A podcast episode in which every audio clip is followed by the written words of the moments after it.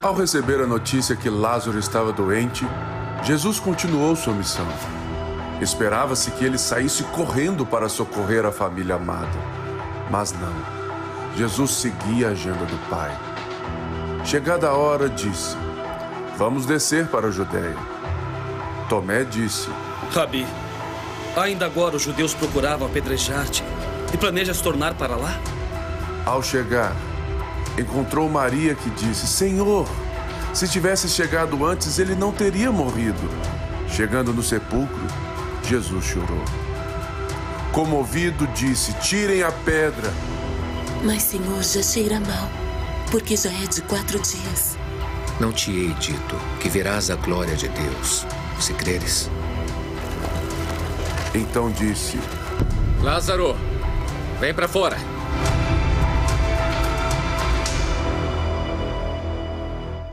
Prazer estarmos aqui mais uma quarta-feira. A última quarta foi sensacional, não foi? Espero que você é, tenha vindo. Se você não viu, saiba que todos os nossos cultos estão no YouTube. Então, qualquer dia, qualquer coisa, você pode ir lá, quarta na palavra. Temos todas as pregações gravadas para você continuar sempre esse aprendizado. Amém? Hoje nós vamos expor o capítulo de João 11. Abre aí, João 11, nós vamos ver o último sinal de Jesus a partir do livro de João. É claro, irmãos, que Jesus fez muitos milagres, muitos milagres, mas João escolheu sete sinais, sete coisas que Jesus fez para anunciar quem Jesus é. Por quê? Lembrando que todo o livro de João, ele está respondendo, ele está explicando, anunciando o capítulo 1 de João, dizendo que ele é o Verbo. O Verbo estava com Deus e o Verbo era Deus. Tudo aquilo que foi feito desde o princípio foi feito e tudo foi ele que fez. E esse Verbo, Deus, o Filho de Deus encarnou, né? Deus veio ao nosso encontro e por isso João vai relatando encontros de Jesus, e eu tenho certeza que você faz parte desses encontros de Jesus. A pergunta hoje é: você se lembra do dia que você teve um encontro com Jesus?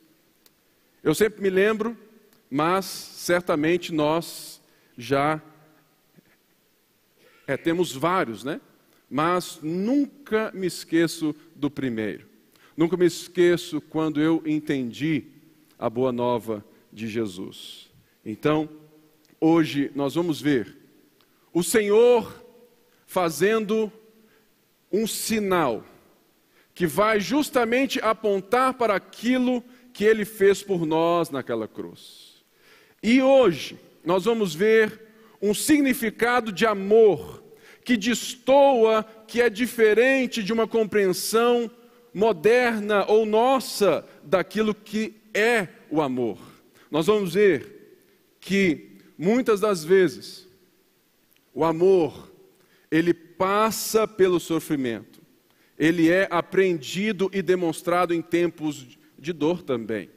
Nos dias de hoje, muitas pessoas acham que amar é um senso somente do prazer, da felicidade, da ausência da dor, e buscamos de alguma maneira dizer que nós amamos as pessoas, ausentando elas de qualquer problema. E a pergunta que eu te faço: você, pai, ama o seu filho? Certamente. E é muito engraçado que quando nós estamos vendo a partir dos nossos filhos, nós dizemos que nós os corrigimos porque amamos. Mas no senso normal da vida, e principalmente nesse amor, né, de, de, ah, meu namorado, minha esposa, nós temos muitas vezes caído num senso comum de um amor emotivo, que não pode passar por crises ou por morte. E nesse momento nós vamos ver que Jesus tinha uma família que ele amava muito. De alguma maneira, Lázaro, Marta e Maria tinham um relacionamento muito forte com Jesus. Muito forte. E Jesus, depois de ter muitos religiosos buscando matar ele decididamente, ele vai para o outro lado do Jordão, perto de onde João Batista estava há muito tempo atrás, aonde ele foi, estava fazendo os batismos. Jesus está ali com os seus discípulos e mais um monte de gente, e de repente chega uma notícia para ele. E é justamente isso que eu quero ler para você. João, no capítulo 11, diz assim: Havia um homem chamado Lázaro.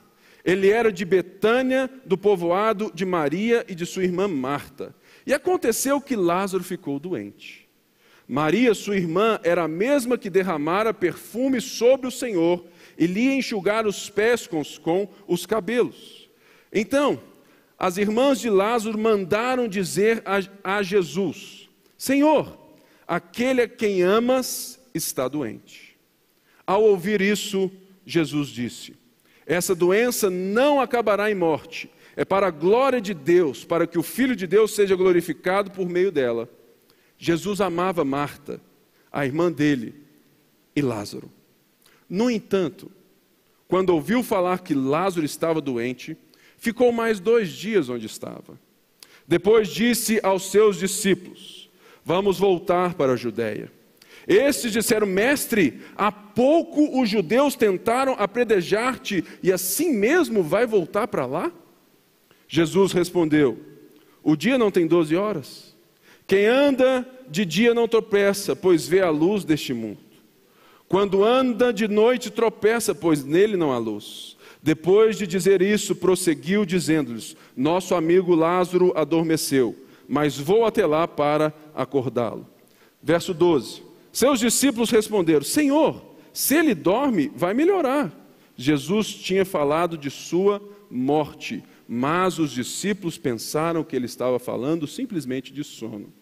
Então lhes disse claramente: Lázaro morreu, e é para o bem de vocês, e para o bem de vocês, estou contente por não estar do lá, para que vocês creiam, mas Vamos até ele.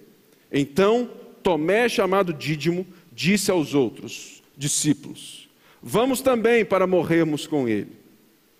Irmãos, João vai justamente nos ensinar essa história, porque, como último sinal, o último milagre é uma ressurreição, justamente porque a partir do capítulo 12, João vai mostrar aquilo que de fato essas, aquilo que esses sete que sabe que, que hoje até então que ele vem vem mostrando que hoje é o ápice daquilo que Jesus vai fazer. E uma das coisas mais lindas que esse texto mostra é que em seis versículos, nos primeiros seis versículos, Jesus diz que ama aqueles duas vezes. Aqui no verso 3, quando eles mandam a mensagem, quando ele recebe o mensageiro dizendo que Lázaro, a quem ele ama, estava doente. Jesus recebe a mensagem.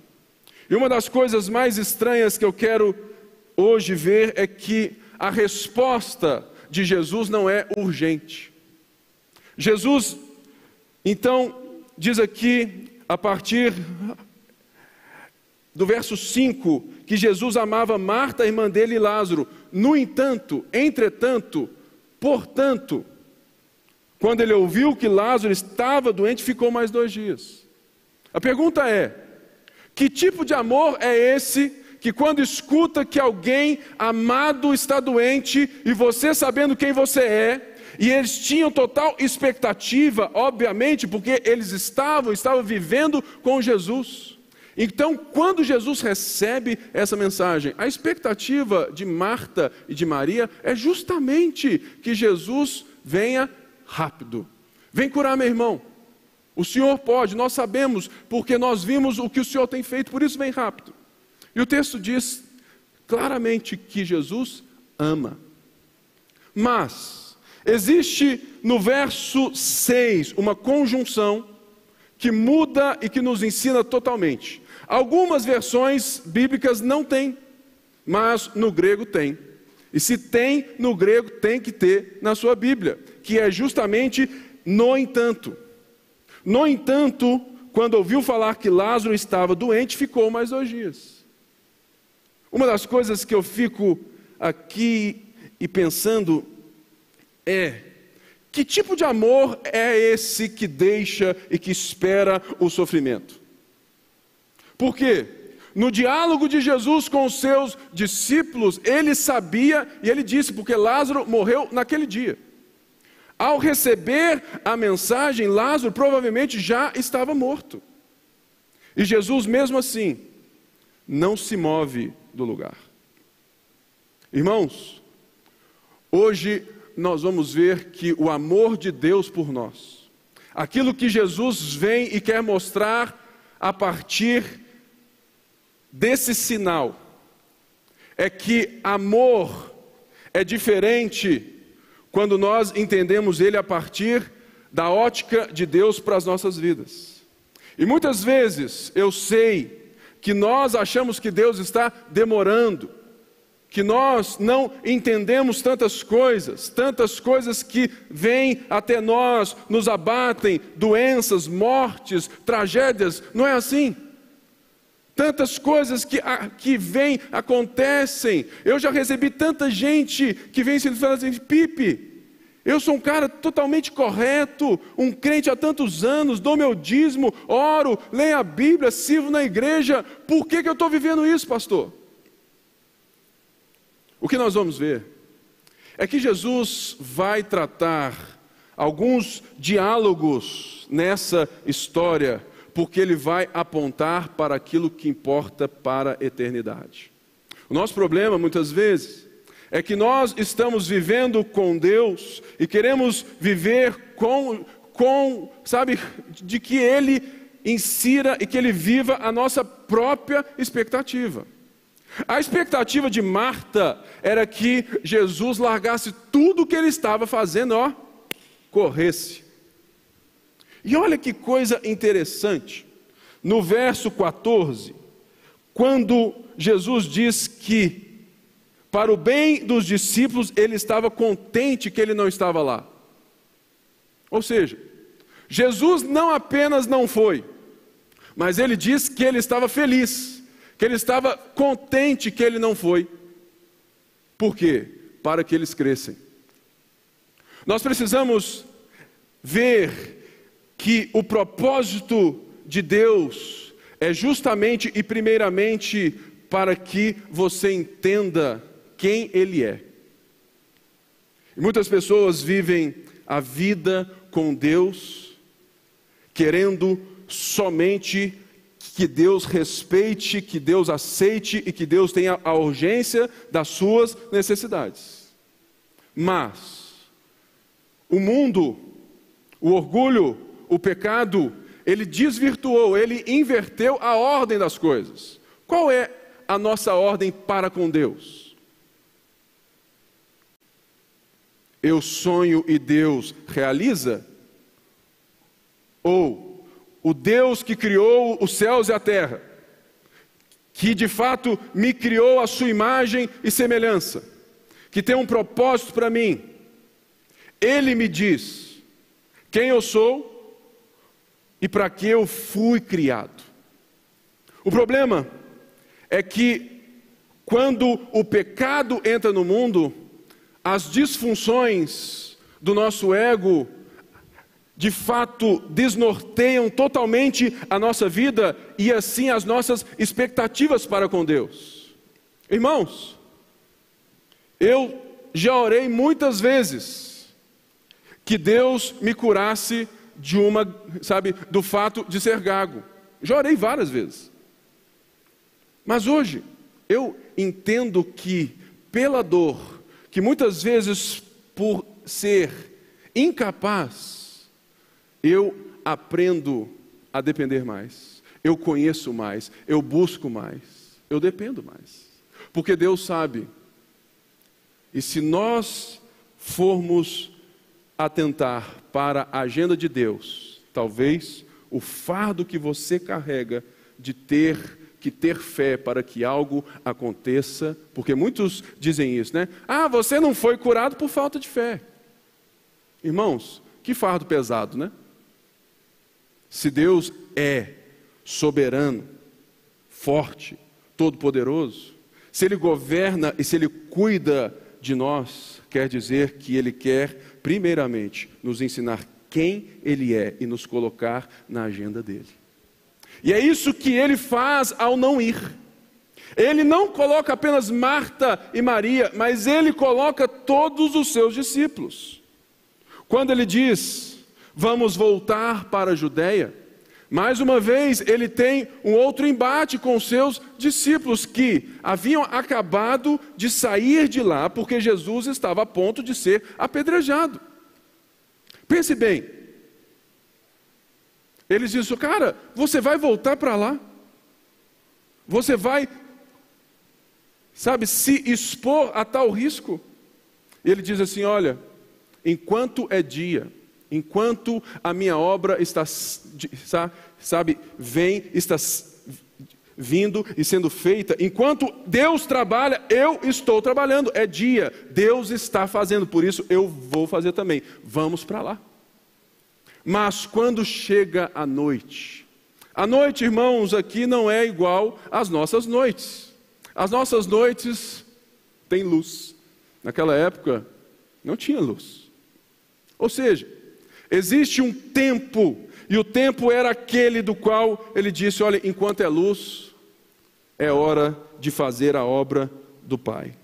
E Tomé vem de uma forma bem, talvez, pouco assim, é, vamos lá para morrer, né?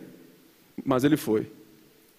E o texto então diz que nós precisamos entender que o amor que Jesus vai começar mostrando nos diálogos com Marta e Maria é um amor não sentimental. É um amor que deixa, muitas vezes, a dor aparecer, para que o nosso coração seja totalmente dele. Aqui nos versos, a partir do verso, verso 15, diz assim: então Tomé, chamado Dízio, disse aos outros discípulos: Vamos também para morrermos com ele. Verso 17. Ao chegar, Jesus verificou que Lázaro já estava no sepulcro havia quatro dias. Betânia distava cerca de três quilômetros de Jerusalém muitos judeus tinham ido visitar Marta e Maria para confortá-las pela perda do irmão. Quando Marta ouviu que Jesus estava chegando, foi encontrá-lo, mas Maria ficou em casa. Disse Marta a Jesus: Senhor, se estivesses aqui, meu irmão não teria morrido. Mas sei que, mesmo agora, Deus te dará tudo o que pedires. Disse-lhes Jesus: O seu irmão vai ressuscitar. Marta respondeu: Eu sei que ele vai ressuscitar na ressurreição do último dia. Disse-lhes Jesus: eu sou a ressurreição e a vida. Aquele que crê em mim, ainda que morra, viverá, e quem vive e crê em mim não morrerá eternamente. Você crê nisso? Ele lhe respondeu: Sim, Senhor. Ela lhe respondeu: Sim, Senhor. Eu tenho crido que tu és o Cristo, filho de Deus, que devia vir ao mundo. Até aqui. Ao chegar Marta escuta e corre para Jesus.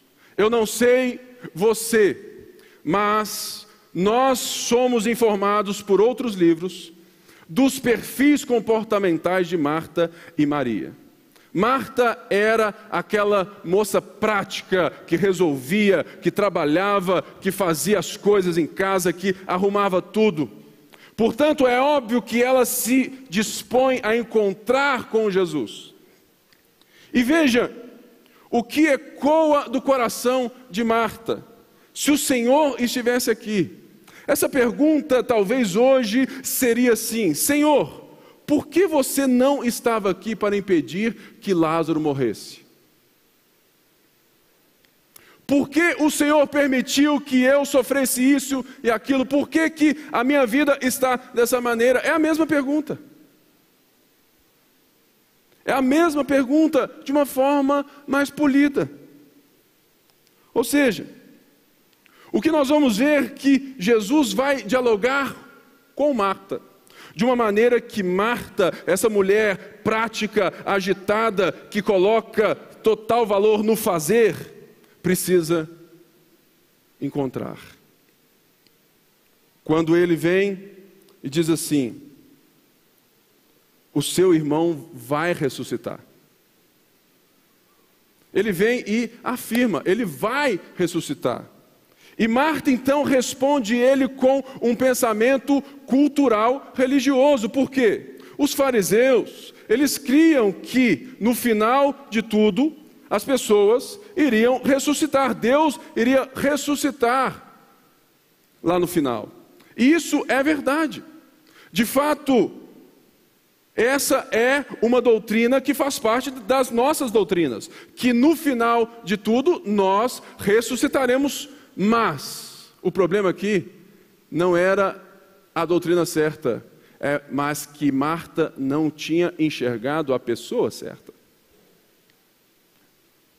Marta diz: Olha, eu sei, Senhor, que ele vai ressuscitar no último dia. Ou seja, eu sei que depois que tudo terminar, vai dar tudo bem. Jesus diz assim, e aqui é o verso mais importante do texto, porque Jesus está falando de amor, ele está se vindo e se demonstrando, e ele diz: Eu sou a ressurreição e a vida.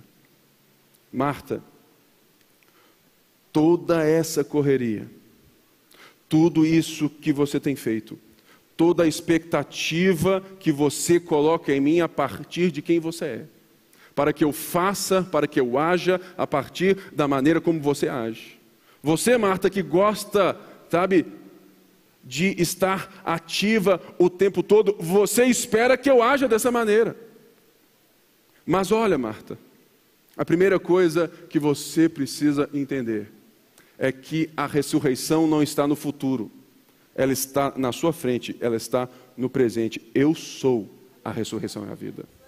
Ou seja, o que Jesus estava dizendo é que ele não era o grande eu sou e que ele sabe, e que de fato ele não será o grande eu sou. Marta estava vivendo com o passado e com o futuro mas ela não tinha um link, uma forma de entender o presente. Por quê? As expectativas do, sabe, de tudo aquilo que ela via no presente foram frustradas porque Jesus se demorou. E o irmão dela morreu. Então ela busca um escape no porvir, mas Jesus traz o futuro para agora. Fala assim: Eu sou a ressurreição. Ou seja, isso quer dizer que a vida com Deus, ela está aqui porque ela já começa agora. A nossa ressurreição, ela tem um termo que muitas vezes poucos entendem que é do já e o, e o ainda não. Nós já somos salvos, mas ainda não. Por quê? Porque nós já fomos comprados, nós já fomos perdoados, nós estamos sendo santificados, mas o Senhor ainda não voltou para consumar a sua obra, para tirar de nós o peso da morte. Mas a morte já morreu na morte de Cristo. Ou seja, o domínio da morte, o domínio do pecado sobre nós, ele já foi quebrado. Ou seja, a ressurreição, a nova vida em Cristo, a vida com Deus, a restauração do propósito primário sabe, da vinda de Cristo é o que? Restaurar o nosso relacionamento com Deus. Por isso é necessário entender que o futuro para nós não é distante, mas ele é hoje, porque nós estamos vivendo numa certeza daquilo que Cristo já fez no passado, mas que ele disse que voltará. Por isso Marta responde de uma forma muito interessante no verbo que ela diz: Olha, eu tenho crido. Muitas vezes você vive a sua vida é com Deus a partir de respostas e promessas ou de coisas lá do passado. Mas o seu presente é pobre, é fraco, é mediano, porque justamente você não entendeu que a expectativa do futuro, a expectativa de estarmos com Deus, de irmos, sabe, de irmos lá para o céu, alguma coisa assim, ela não pode ser jogada lá para frente, mas ela é algo que se começa a viver aqui e agora. Os olhos de Maria, a perspectiva, a expectativa de Marta necessitava de uma mudança. Ela precisava ver que Jesus é a pessoa que vai fazer com que não somente Lázaro, mas todas as pessoas que nele creem não tenham mais a morte eterna. Ele diz isso aqui: quem crê em mim, ainda que morra, viverá, e quem vive e crê em mim não morrerá eternamente. E ele pergunta para ela: Você crê nisso? Sabe por quê, irmãos? Porque essa é a mensagem do Evangelho. Se você não crê que Jesus morreu pelos seus pecados, pelo pecado, para restaurar a sua vida, a nossa vida com Deus, para restaurar o amor, o relacionamento, a harmonia, a nossa capacidade de viver a vida enxergando alguém além do nosso umbigo.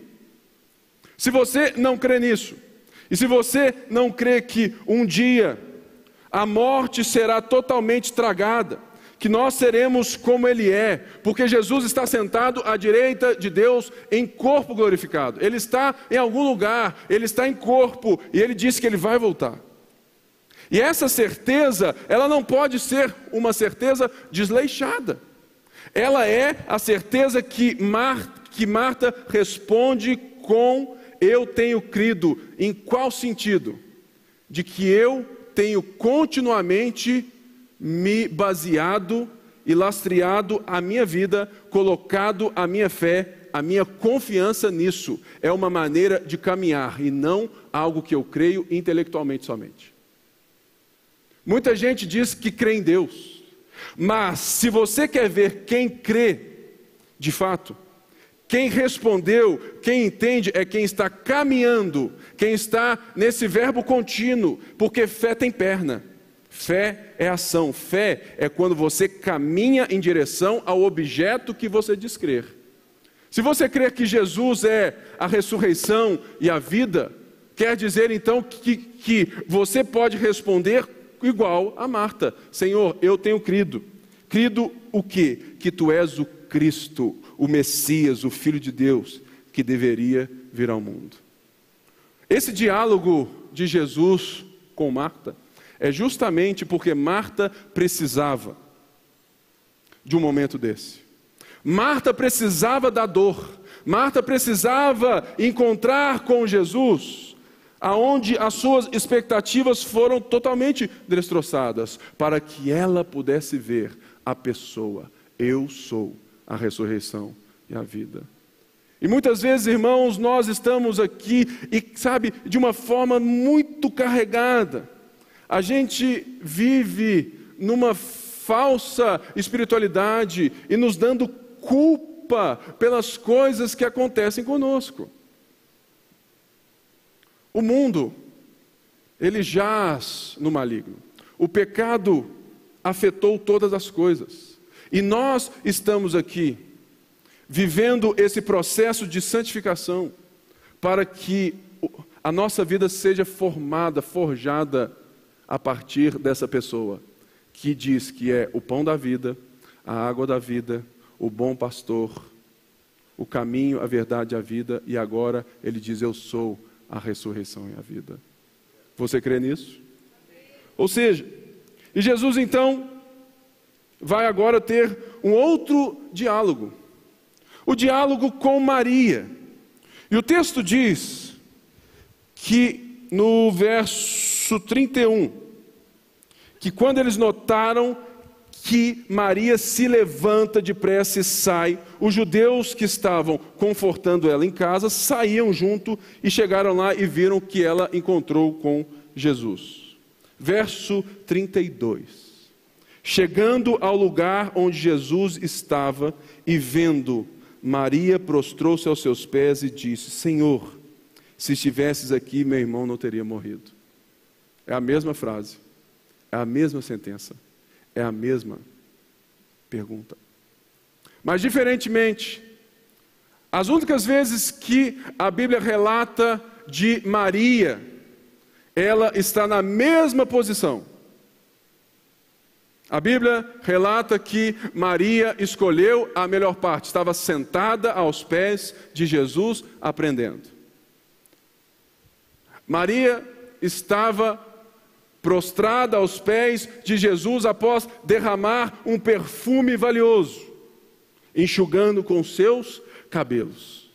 E aqui, aonde Maria não tem a mesma intenção ou a mesma atitude de Marta, é diferente. E saiba de uma coisa, meu querido: Deus não trata as pessoas de maneira igual porque Ele conhece o coração de cada um e Ele revela, Ele caminha, Ele faz a sua obra da maneira ou para que você o enxergue. Ou seja, eu entendo que Deus pode vir hoje falar assim: Pipe, a partir de agora você não é mais gago. Pum, oh aleluia, eu quero. Recebo. Mas eu sei, irmãos, que Deus tem o meu caminho. Deus está, sabe, vem e trata comigo para que eu enxergue coisas que talvez eu jamais enxergaria. E com Marta foi de um jeito. Com Maria é diferente. Maria se prostra e só diz: Olha, Senhor, se o Senhor estivesse aqui, meu irmão não teria morrido. Olha o que acontece. Jesus não fala nada para ela. E ela não fala mais nada para ele. Ao ver chorando Maria e os judeus que a acompanhavam, Jesus agitou-se no espírito e perturbou-se. Onde a colocaram? perguntou ele. Vem vê, Senhor, respondeu eles. Verso 35. Jesus chorou. É o menor versículo da Bíblia. E é um versículo totalmente cheio de profundidade. Sabe por quê? Porque quando Maria chega e se prostra, reconhecendo, entendendo, Jesus demonstra um carinho que ele tem com Maria e ele tem com você o texto diz que ele se comove. Mas a palavra aqui é a mesma palavra usada em outros textos para um outro sentimento. Não é de, de pena, mas é de bufar de raiva. Jesus, ele bufa de raiva, não em Maria, não por qualquer pessoa, mas ele bufa de raiva pela situação, porque ele estava diante daquilo que ele iria e que ele fez naquela cruz. Ele estava vendo o que a morte faz. Ele estava diante da dor de uma mulher impotente para com as suas expectativas, impotente até mesmo porque ele mesmo não foi. E Jesus não fala nada, ele chora. Sabe por quê? Ponto um: Jesus é homem. Ele se compadece, ele caminha conosco nas fraquezas, ele caminha com você nos momentos de crise, ele caminha com você nos momentos onde as suas expectativas podem ser sido frustradas até mesmo por Deus porque você não enxerga direito, então você acha que Deus te frustrou, que Deus não fez, que Deus é a culpa. Mas não, porque Deus não prometeu que você viveria no mar de rosas. Jesus não prometeu que os seus discípulos viveriam, sabe, num oásis. Ele só diz assim: olha, no mundo tereis aflições, mas tem de bom ânimo, eu venci o mundo. E a outra coisa, ele disse: olha, eu estarei com vocês até o fim. Eu ouvi há uns meses atrás isso do meu sogro. Com câncer, ele vira assim para nós, assim, todo pimpão. Nunca vi alguém lidar de uma maneira tão, tão crente com o câncer. O homem é crente mesmo. Né? Graças a Deus eu. Graças a Deus eu faço parte da família dele. É uma inspiração. Ele olha nos olhos da filha dele e diz assim: Olha, Deus não me prometeu não ter um câncer. Mas ele prometeu que ele estaria comigo até o fim. Essa palavra é para você. Sabe por quê? Porque o que é amor, o que é vida eterna, o que é eternidade diante de um momento quando você está vivendo a partir da ressurreição e da vida. O que é, Paulo diz que nós estamos aqui vivendo leves tribulações. Sabe por quê? Porque tudo diante de quem entendeu essa mensagem e que sabe que um dia todos nós seremos curados. A verdade é essa, irmãos. Muita gente fala assim: Pipe, você crê que a cura é para todo mundo? É lógico que eu creio. O problema é o tempo dela. Eu não vou dizer que todos serão agora, mas eu tenho certeza que no final de tudo, eu vou chegar assim e falar assim: Ô oh, Fausto, beleza? Tu, oh, Pipa, você está tranquilo, tudo mais, nem gagueja mais. Pois é, ué, a gente está no novo céus e na nova terra, aleluia. Mas enquanto isso, eu caminho olhando para o Autor e Consumador da minha fé. E eu quero encorajar você, porque todo mundo passa por momentos e todos nós temos a legitimidade de fazer essa pergunta para Deus. Qual o problema? O problema não é fazer a pergunta, ter dúvida. O problema não é o questionamento. O problema é o coração. Assim, Deus, eu não entendo, eu estou sofrendo, mas eu sei que o Senhor pode me explicar. E mesmo que o Senhor não me explique, eu sei que o Senhor pode me confortar. Mas ele disse que Lázaro ressuscitaria. E como sempre, né, irmãos? Onde Jesus está, tem gente chata. Não é assim? Igreja é impressionante. Eu amo o povo, tal, mas tem uns crentes que, pelo amor de Deus.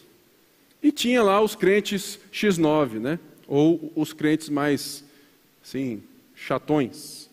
E eles são aqueles que dizem, a partir do verso 37, falam assim: olha, ele que abriu os olhos do cego não poderia ter impedido que esse homem morresse?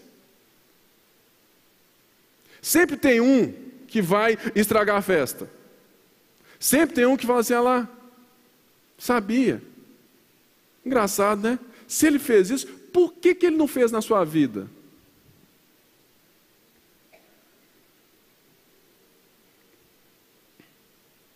Verso 38 diz que Jesus, outra vez, profundamente comovido, ou seja, profundamente bufando de raiva por causa da morte e do pecado.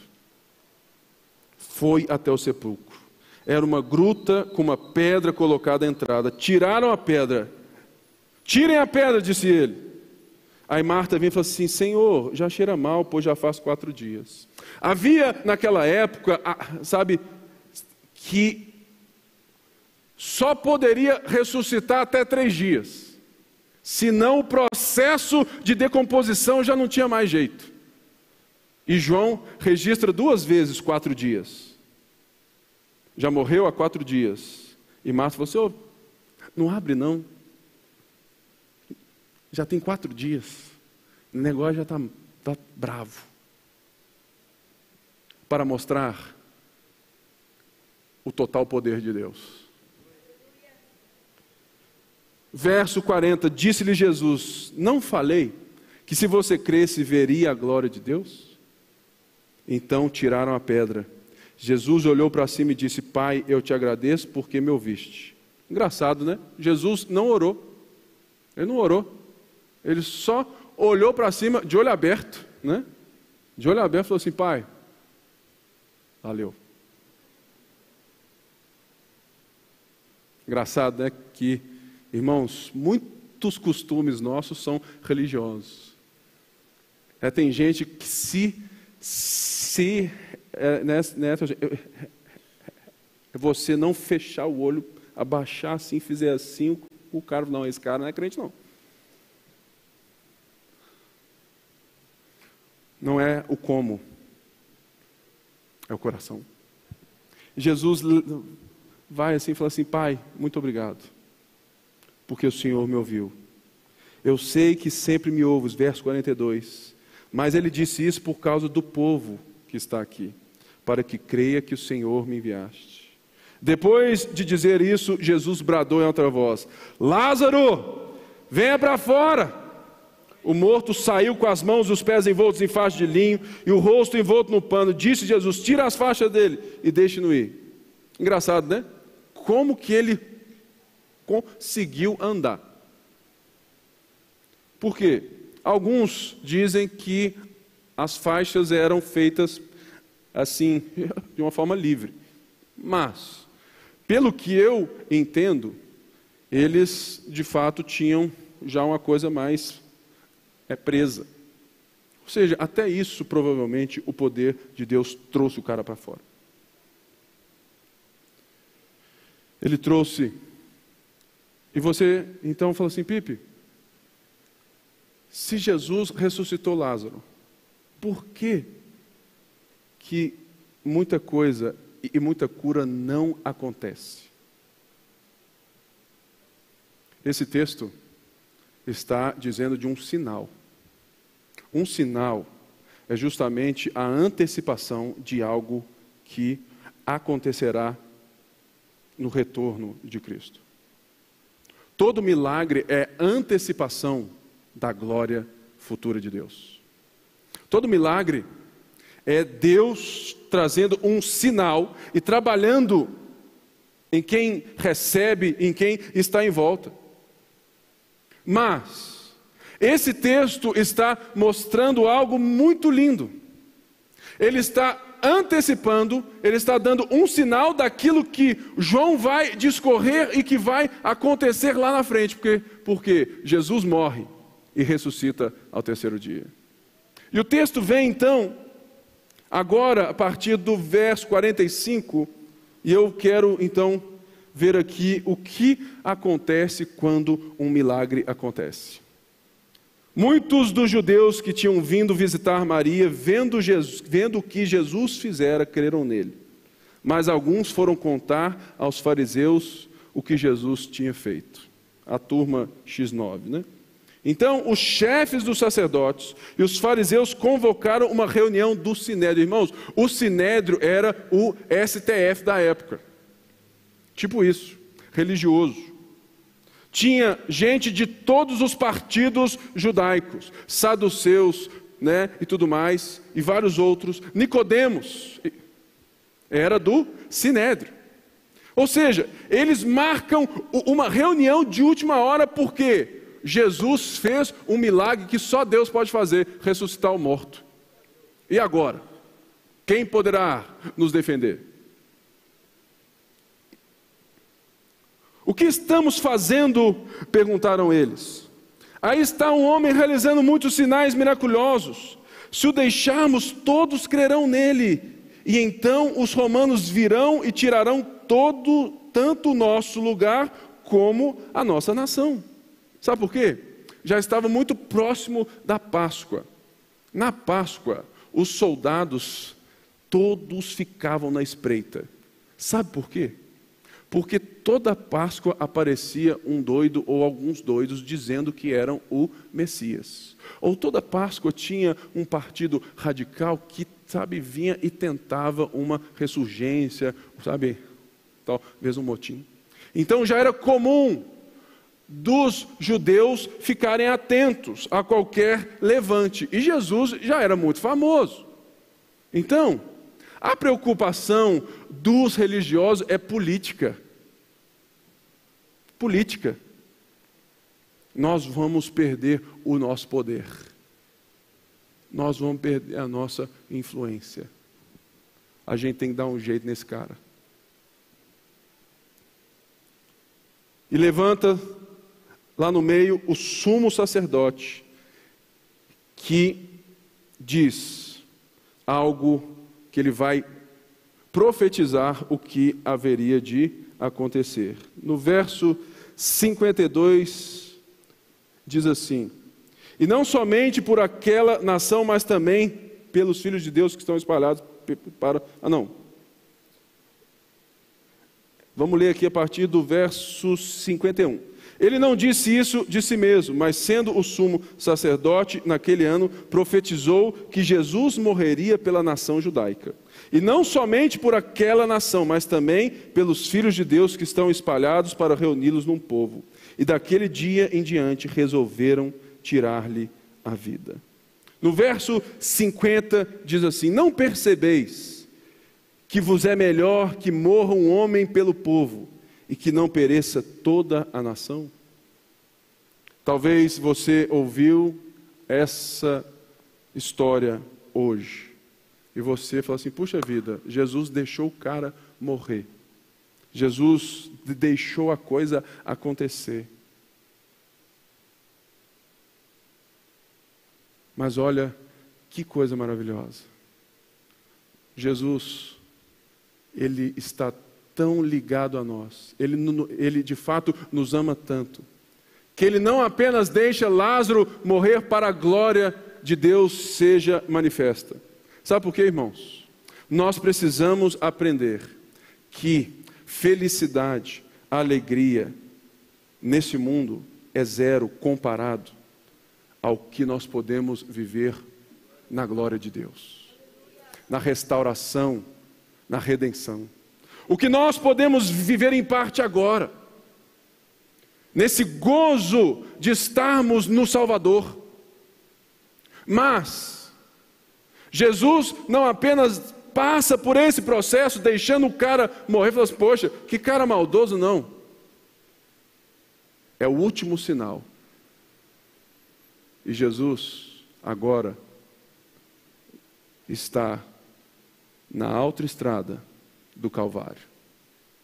Ele não apenas deixa as coisas acontecerem, ele se entrega também. Não foi somente Lázaro que morreu e ressuscitou, mas ele se entregou naquela cruz por nós. Ele se entregou por nós, ele se compadeceu, ele sofreu por nós, ele se compadeceu e ele foi tentado em todas as coisas. Jesus não é um Deus distante, mas um Deus que chora com o seu choro, que está com você do seu lado, mas que principalmente quer te mostrar quem Ele é, para que as suas expectativas nessa noite não sejam expectativas pequenas demais. Porque tudo aquilo que é eternamente inútil é inútil para você também. Tudo aquilo que não traz a vida de Deus, que não tem a nossa estrada, que não tem a vida do Senhor, a tudo aquilo que não é eternamente para nós útil, é eternamente inútil. E se você já tem a vida eterna, por que nós estamos criando expectativas de coisas inúteis? E é por isso que Jesus trabalha conosco nesse vai e vem. Por isso que muitas vezes a dor chega e Jesus abre os, e perto ele abre os nossos olhos nesse momento. Porque muita gente, muita gente jamais enxergaria, creria, se Deus não estivesse com essa pessoa no momento difícil. Talvez você está em casa e você se vê nessa situação. E agora nós vamos orar por todos. Vamos orar para que Deus opere uma cura. Uma cura no coração, uma cura física, porque Ele pode. mas nós estamos aqui para fazer a agenda dele. Amém? Então, vamos todos orar, fiquem de pé. Talvez hoje você veio aqui hoje, você entendeu a, a mensagem, você não é alguém que é crente em Jesus, você veio aqui, mas você quer confessar a sua fé no Salvador.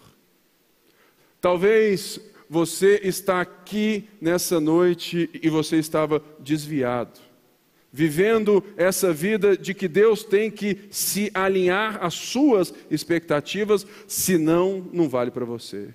Mas hoje você entendeu que Jesus é pessoal, que Ele caminha e que Ele está com você. E você quer voltar para os caminhos dele. Por isso, se existe alguém aqui hoje que quer confessar a sua fé em Jesus de forma pública, eu quero orar por você. Ou se existe alguém aqui que quer voltar para os caminhos do Senhor, eu também quero orar por você. E peço que, de uma forma bem simples, você levante bem alto a sua mão. Alguém aqui que quer, de fato, assim, eu preciso de Jesus. Eu ainda não tenho Ele. Graças a Deus, uma mão ali, outra mão aqui, mais uma mão aqui. Mais alguém? Então, vem aqui pertinho que eu quero orar por todos vocês. Amém? Vamos aplaudir? Graças a Deus, porque Deus faz. Talvez você está em casa e você fala, ah, eu queria estar lá, eu queria, eu estou com a mão levantada. É muito simples. Envie um e-mail para mim, quarta@lagoinha.com, que nós temos uma equipe para auxiliar você, receber você, não importa onde você esteja. Amém? Aí vem cá bem pertinho de mim. Senhor, eu quero abençoar, Deus, essas vidas que vêm à frente de uma forma singela, confessando que precisam do Senhor. Nessa hora nós abençoamos, nós quebramos todo o intento das trevas, tudo aquilo que foi feito contra elas e nós pedimos que o Senhor derrame, derrame do teu espírito, trazendo paz, trazendo, Pai, toda graça sobre a vida delas. Que elas possam receber da sua igreja, do seu povo, Pai, todo o carinho e todo o discipulado. Em nome de Jesus e todo o povo de Deus disse: Amém. Amém. Amém. Deus te abençoe, queridão. Deus te abençoe. Deus te abençoe. Você pega o nome deles para mim, por favor. Deus é bom. Se você quer hoje, ainda hoje, que eu ore também por você, nós vamos agora deixar o culto. O culto acaba, mas eu estou aqui na frente e quero orar por você também, tá bom? Deus te abençoe, vai na graça, vai na paz, em nome de Jesus. A multidão, sabendo que Jesus estava chegando, pegou ramos de palmeiras e gritava: Hosana! Bendito é o que vem em nome do Senhor. Depois disso, Jesus começou a dizer sobre a sua morte. A não ser que o grão de trigo seja enterrado e morra para o mundo, não será mais que um grão de trigo. Se enterrado, reproduzirá muitas e muitas vezes. Para quem esperava poder e força, o discurso de Jesus era contrário à expectativa. Parecia fraco. Apesar dos sinais feitos, Muitos não entenderam nada e nem creram nele. Como profetizou Isaías, os olhos deles estão fechados e o coração endurecido. Jesus resumiu tudo dizendo: Eu sou a luz que veio ao mundo, para que todo aquele que crer em mim não viva mais na escuridão.